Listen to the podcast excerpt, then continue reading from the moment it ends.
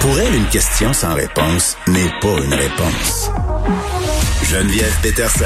Cube Radio. On est avec Nicole Gibault. Salut Nicole. Salut Geneviève. Écoute, une décision euh, fort attendue dans le dossier d'Hugo Fredette qui a écopé d'un minimum euh, de 25 ans euh, d'emprisonnement. Nicole, tu as assisté virtuellement à tout ça via Teams? Oui, oui. Alors, euh, j'ai eu euh, la possibilité, la chance de, de, de l'écouter.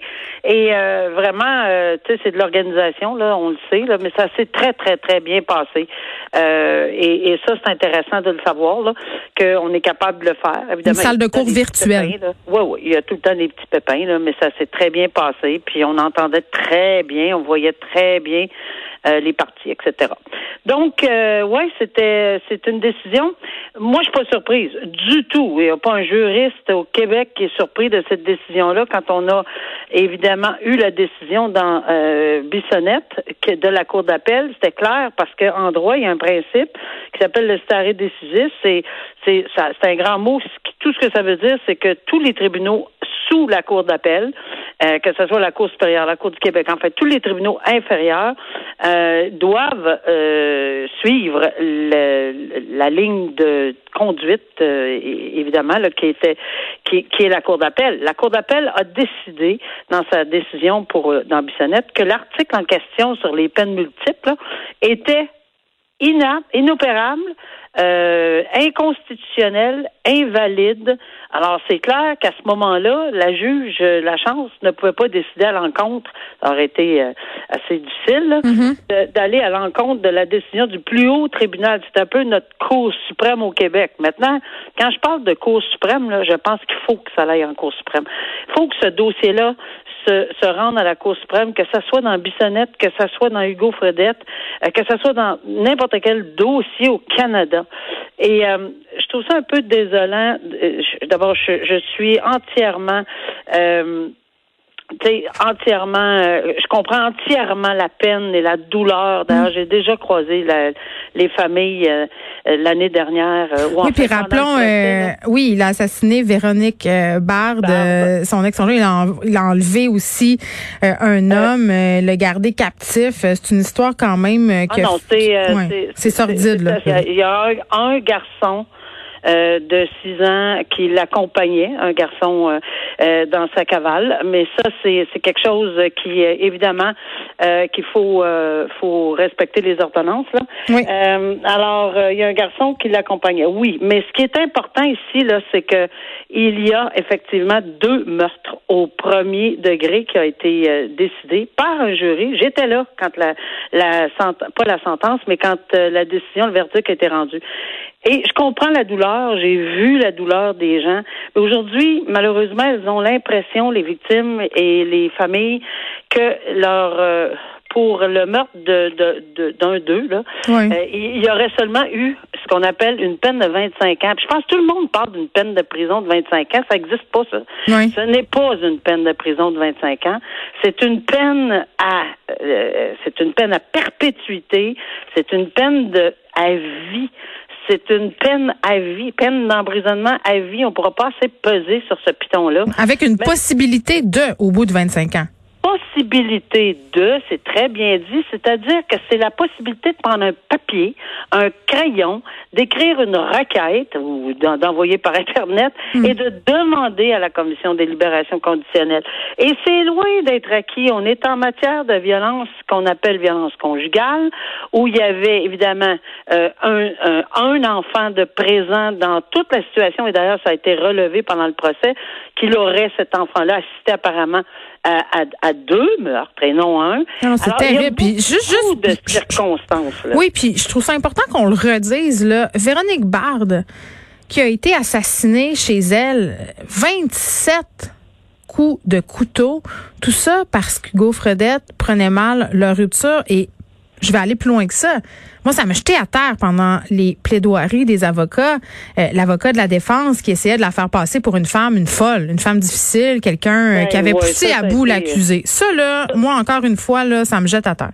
Non, non, ça c'est sûr que ça n'a pas été facile à prendre. Puis j'étais là pendant lorsque ça s'est passé. J'ai vu la grande frustration de, de, la famille. C'est difficile, c'est difficile d'entendre ces choses-là. Mais euh, il y a une chose qu'il faut qu'il soit fier, c'est que le procureur, dans ce dossier-là, les procureurs ont fait leur travail, là, euh, point à la ligne. Là. Euh, je veux pas te reprendre, là, mais c'était 17 coups de couteau. Là. Ah oui. Mais tout ça pour dire, tout ça pour dire que ils ont fait chacun leur travail de chacun de leur côté. Euh, mais évidemment, c'était, comment je dirais ça, c'était très pointu comme comme preuve parce que c'est un meurtre qui est accompagné d'un autre crime et c'est pour ça que ça a été un meurtre au premier degré. Ce n'est pas un meurtre au premier degré tel qu'on le connaît, c'est-à-dire avec planification, organisation, etc. C'est parce que c'était combiné à un autre crime. Et dans ces circonstances-là, la couronne a fait un travail exceptionnel de faire cette preuve-là et euh, le jury a été euh, convaincu hors de tout doute raisonnable.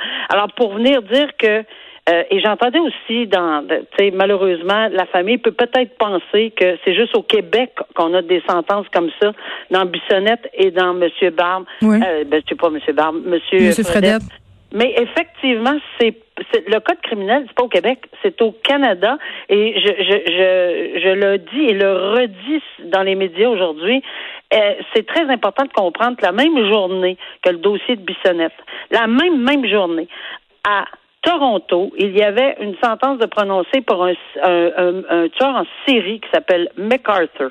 MacArthur avait assassiné huit personnes de la communauté gay, pas une, huit personnes. Il les avait martyrisées, décapitées, de, de, de bon, en tout cas, puis ils les avait plantés dans des pots de, de jardin là, euh, à fleurs là. Et, et ça, ça a duré sur une période de sept ans. Donc c'est des transactions différentes sur sept ans. Mm. Et ils ont demandé effectivement une peine beaucoup plus sévère sur l'admissibilité là à une libération conditionnelle. Mais dans le cas euh, d'un meurtrier en série, c'est parce que la possibilité de, de récidive elle est immense immense. Mais le juge n'a pas accepté. Alors ça, mm. c'est un dossier, même chose, huit personnes de meurtre. Fait qu'il faut pas calculer, à mon avis, faut pas que la peine soit justifiée, pas la peine, la, tu sais, que les gens aient beaucoup de plus de peine parce qu'il y en a un, deux ou trois. Je comprends, par exemple, euh, qu'ils soient assez. Euh, Mais c'est jamais assez quand c'est un membre de ta famille. C'est clair, là. Jamais assez. J'ai eu à rendre des sentences pour des meurtres et, et, et c'est ma première phrase que je disais aux gens dans la salle. jamais tout ce que je vais vous dire ou tout ce que je vais donner comme numéro aujourd'hui pour remplacer l'être cher que vous avez perdu. Voyons, c'est, c'est impossible. Maintenant, on a un genre de, de, de on dit, tu sais, je, je, trouvais ça désolant de penser que, euh, par exemple, la fille de, de, de M. Lacasse pense que, que son père est décédé puis qu'il n'y a pas eu, que M. Fredette n'a pas eu de peine. Je trouve ça désolant parce que parce que c'est c'est pas le cas, mais mais c'est le droit qui dit que en ce moment la sentence est est, pas valide lorsqu'on applique des blocs de 25 ans. Ça veut pas dire que ça va pas changer parce que c'est la Cour suprême Geneviève qui devrait se prononcer et et on, tous les juristes s'entendent pour dire s'il vous plaît adressez-vous à la Cour suprême quelqu'un un procureur général un DPCP là dans une province pour qu'on règle ce dossier-là une fois pour toutes. Est-ce que la peine multiple? Est-ce qu'on peut les additionner en date de 25? Le juge Huot avait trouvé ça pas une bonne idée. Lui avait décidé de réécrire la loi dans Bissonnette, puis la Cour d'appel a dit non. Vous pouvez pas réécrire la loi, vous êtes juge. C'est le législateur qui, écrit les lois. Vous, vous les appliquez. Nous, juges, on mm. les applique. Alors, c'est comme ça que ça s'était transposé à la Cour d'appel. La Cour d'appel était très claire là-dessus. Alors, j'espère qu'on va aller en appel en quelque part à la Cour suprême au Canada, puis qu'on fera jamais euh, une victime a eu l'autre victime a eu. Tant qu'à ça, à la mosquée, faut-tu diviser par six? C'est inconcevable de penser. Ou MacArthur divisé par huit. Puis, puis aussi, à un moment donné, Nicole, il faut se poser la question, là, ça sert absolument à rien de voir des trucs comme aux États-Unis, là, une personne qui a huit sentences de 102 ans, là. parce que. Non, euh, je veux dire, c'est pas ça. Nous, on a décidé que le châtiment, après la peine de mort, parce que c'est ça qui a été changé, c'est la peine de mort. Après la peine de mort, le Parlement, puis j'ai lu euh, dans les notes du Parlement, là, quand il y avait eu les débats, et on a dit, écoutez, la pire affaire qu'on peut avoir dans la vie, c'est une prison à vie. Alors, eux autres sont partis de la peine de mort, puis ils ont dit, bon, prison à vie. Maintenant, euh, OK, oui, on est d'accord avec une possibilité euh, de demander une libération conditionnelle, mais on, on met ça au plus haut possible, 25 ans. Alors, voilà. Rapidement, euh, on parle beaucoup de violence sur Internet, des menaces, euh, de l'harcèlement que les personnalités publiques, les personnalités politiques subissent, mais aussi monsieur, madame, tout le monde. avec la pandémie, ça a vraiment euh, dégénéré, ça s'est enflammé. Euh, on s'était parlé euh, plus tôt cette saison, Nicole Delhomme, qui avait menacé de mort la vice-première ministre du Québec. ça se passait en octobre dernier. Et là, il serait, il est, il a été déclaré apte à subir son procès. Oui, euh, deux choses importantes là-dedans, qui, qui c'est-à-dire apte à subir son procès, puis d'avoir la savoir s'il était dans avait l'état mental au moment de la perpétration de cette euh, menace-là, c'est deux choses. Là, en ce moment, la Cour a décidé que oui, parce qu'ils ont eu un rapport, c'est toujours comme ça que ça commence. Je l'ai n'était pas son premier barbecue, Jean Darvaux, là. Ça faisait plus qu'une fois. Alors, en, en amont, là, le, le, le, procureur a dit, écoutez, nous, on veut demander ce qu'on appelle un examen là, pour la responsabilité criminelle de l'accusé et non pas l'aptitude. L'aptitude, là, c'est fait, c'est, c'est, il est déjà apte il comprend, il peut informer son avocat, c'est ça que ça veut dire. C'est intéressant, là, la différence entre les deux, parce que ça a l'air de la même affaire. Non, c'est pas du tout. Il y a une étape qui est l'aptitude. Alors, il comparait devant le tribunal. Est-ce qu'il est apte? Est-ce qu'il est capable d'informer son avocat? Est-ce qu'il se souvient de ce qu'il a dit, ce qu'il a fait?